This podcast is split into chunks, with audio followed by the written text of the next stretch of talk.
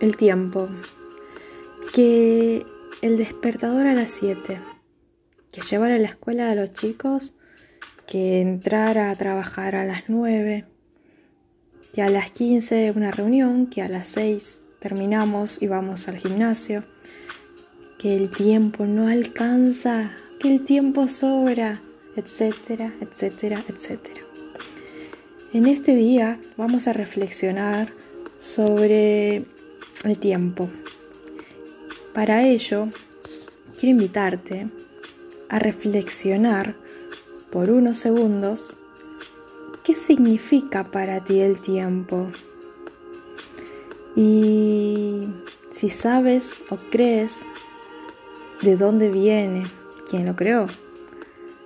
¿Y cuál es el propósito del tiempo? Te voy a invitar a reflexionar por unos segundos. ¿Qué es el tiempo para ti? Así que voy a poner un poquito de música por unos segundos y te invito a cerrar los ojos y concentrarte en tu respuesta, en tu experiencia. Ahí vamos.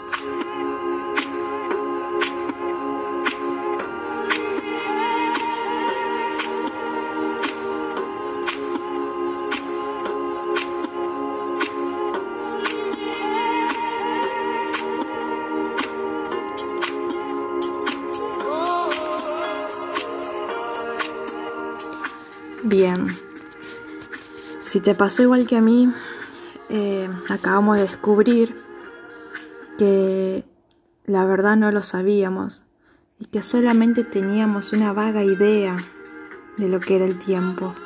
Y la verdad es que nadie tiene una respuesta certera.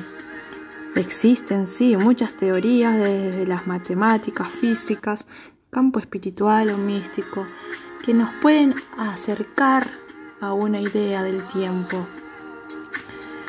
Para mí personalmente el tiempo es como un río en el cual vamos con la corriente y va para adelante y nos permite ubicarnos en el momento exacto, en el actual que estamos ahora, en el presente. El pasado ya está, ya pasó y el futuro aún es incierto. Es como que nos permite ubicar, ¿no? Ubicarnos. Em, para mí el tiempo es un regalo. Eh, cada segundo que respiramos. Podría seguir hablando un montón de cosas del tiempo, pero me voy a enfocar en lo que realmente importa, en entender y tomar como beneficio para nuestras vidas el tiempo. Se puede convertir en nuestro mejor aliado o amigo o enemigo. Y la verdad que me da lástima, pero en la mayoría de las personas el tiempo es su enemigo. Eh, lo ve como su peor enemigo. Cabe destacar, y quiero hacer un paréntesis, el tiempo para nosotros los seres humanos es distinto para los animales. De ahí entendemos por qué nosotros vivimos más años y otros seres vivos viven menos años. ¿Habrá alguna respuesta científica quizás para explicar eso? No lo sé. Pero a lo que voy, mientras que vos querías matar una mosca, la mosca ya calculó todos tus movimientos y actuó antes que vos. Y eso es por la visión de la mosca. No es la misma que nosotros. Nosotros vemos una visión 25% más lento que una mosca. Es algo loco de creer, pero bueno, quería cerrar paréntesis ahora y aclarar que el tiempo que nosotros como seres humanos tenemos es distinto. Bueno, entonces desde el coach decimos y se plantea que el tiempo es un aliado para nosotros, pero para eso tenemos que aprender y aprender, ya que la vida es un continuo aprendizaje nos da la posibilidad de interpretar al mundo y a través del accionar tomar en él distintas maneras de actuar. No sé si se entendió. El, o sea, el coaching dice que la vida es un continuo aprendizaje, ¿no? Entonces, el aprendizaje nos da la posibilidad de interpretar al mundo y poder accionar en distintas maneras. Qué loco, un poco parecido como a la mosquita, la mosquita tiene una visión distinta a lo de los seres humanos y acciona adelantándose a nuestro movimiento. Bueno, nosotros somos seres de continuo aprendizaje, personas con capacidades para aprender y con toda nuestra experiencia de vida hasta el día de hoy hemos podido aprender muchas cosas con nuestra experiencia y hemos podido interpretar o vemos el mundo desde nuestra creencia y a través de eso nosotros cada día tomamos decisiones y accionamos. Eso nos ha dado muy buenos resultados o no hemos o a la vez también estamos en el proceso de adquirir nuevos resultados, ¿no? Bueno, pero para el aprender, aprender cuando quieres alcanzar un objetivo, la meta, tenemos que hacer una acción, ¿no? Esa acción requiere dar el primer paso, el salir de la zona de confort, esa zona que nos da seguridad, la que conocemos, esa burbuja que nos da tranquilidad y seguro, hablando eh, de vida, o sea, un seguro de tranquilidad. No sé hasta cuánto con este tema de la cuarentena. Antes pensábamos que tener un trabajo estable era seguro y ahora nos dimos cuenta de que no, aún los mejores, las mejores profesiones en este momento de cuarentena, que estamos en mayo del 2020, ha parado el mundo entero y nos hemos dado cuenta que ni siquiera un trabajo ni un gobierno nos puede dar seguridad. Entonces, vamos a continuar diciendo que si que bueno, que, lo que nosotros tenemos dentro de nuestra burbuja que nos da seguridad, al tratar de alcanzar algo, el salir, el arriesgar eh, e ir por aquello que nosotros anhelamos o soñamos, nos da miedo, nos resulta inquietante y hasta puede provocarnos angustia. Es natural.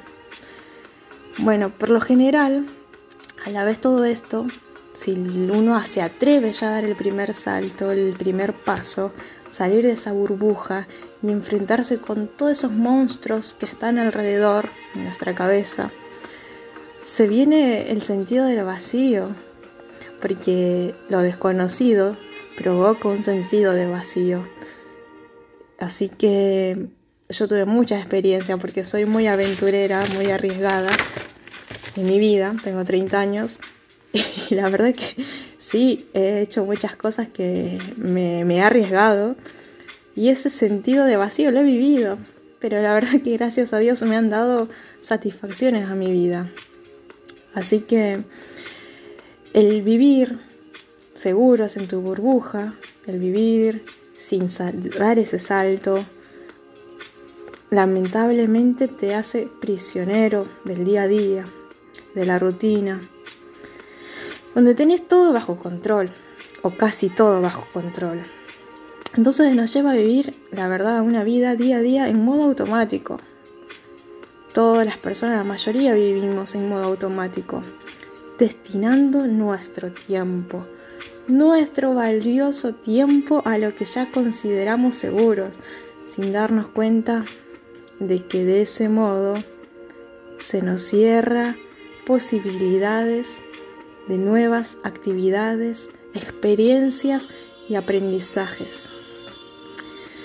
Al iniciar una nueva actividad o al iniciar alguna experiencia o alguna rutina, surge una conversación interna. Es muy común las conversaciones internas. Pero en este caso viene a, a nosotros esa vocecita que nos dice, ¿tendré tiempo para esto? ¿O en qué tiempo lo haré? Y tratamos de explicar desde lo que nos es conocido, quizás con excusas que nos dan la razón y que de cierto modo nos tranquilizan. Entonces, en este sentido, eh, en este momento, no es lo mismo. Ahora no tengo tiempo. Quizás más adelante sea el tiempo correcto. O sea, tratamos de, de justificar con nuestras creencias, darnos la razón nosotros mismos para tranquilizarnos.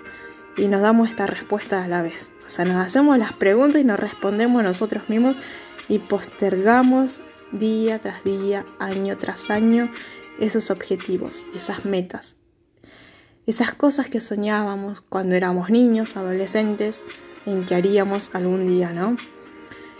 Eh, bueno, pero lo que pasa acá, quiero que entendamos que no es una cuestión de tiempo, sino de quiénes somos frente al recurso del tiempo y las elecciones que hacemos para administrar el tiempo.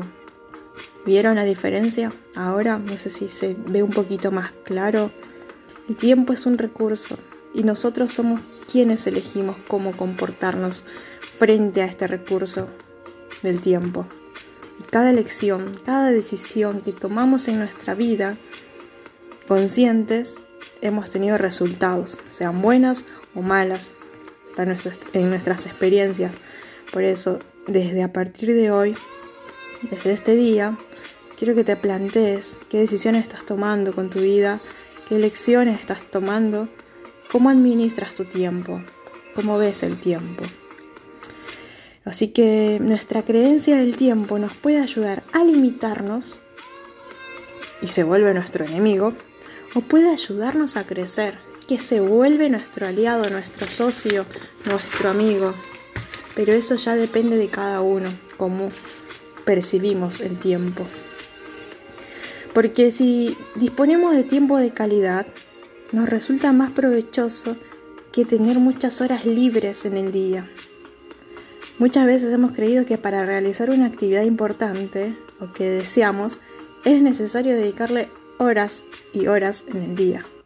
Pero no, con tan solo destinar un tiempo de calidad, brindarle toda la atención y concentración a aquello que te interesa o que amas o, o deseas realizar, ya puede ser suficiente para por lo menos lograr un objetivo.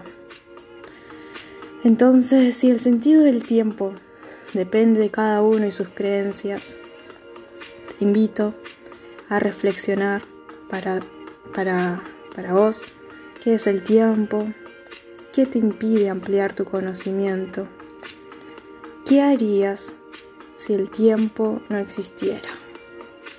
Me despido y te agradezco por estos 12 minutos y te deseo una buena mañana, una buena tarde y unas buenas noches. Chao, chao.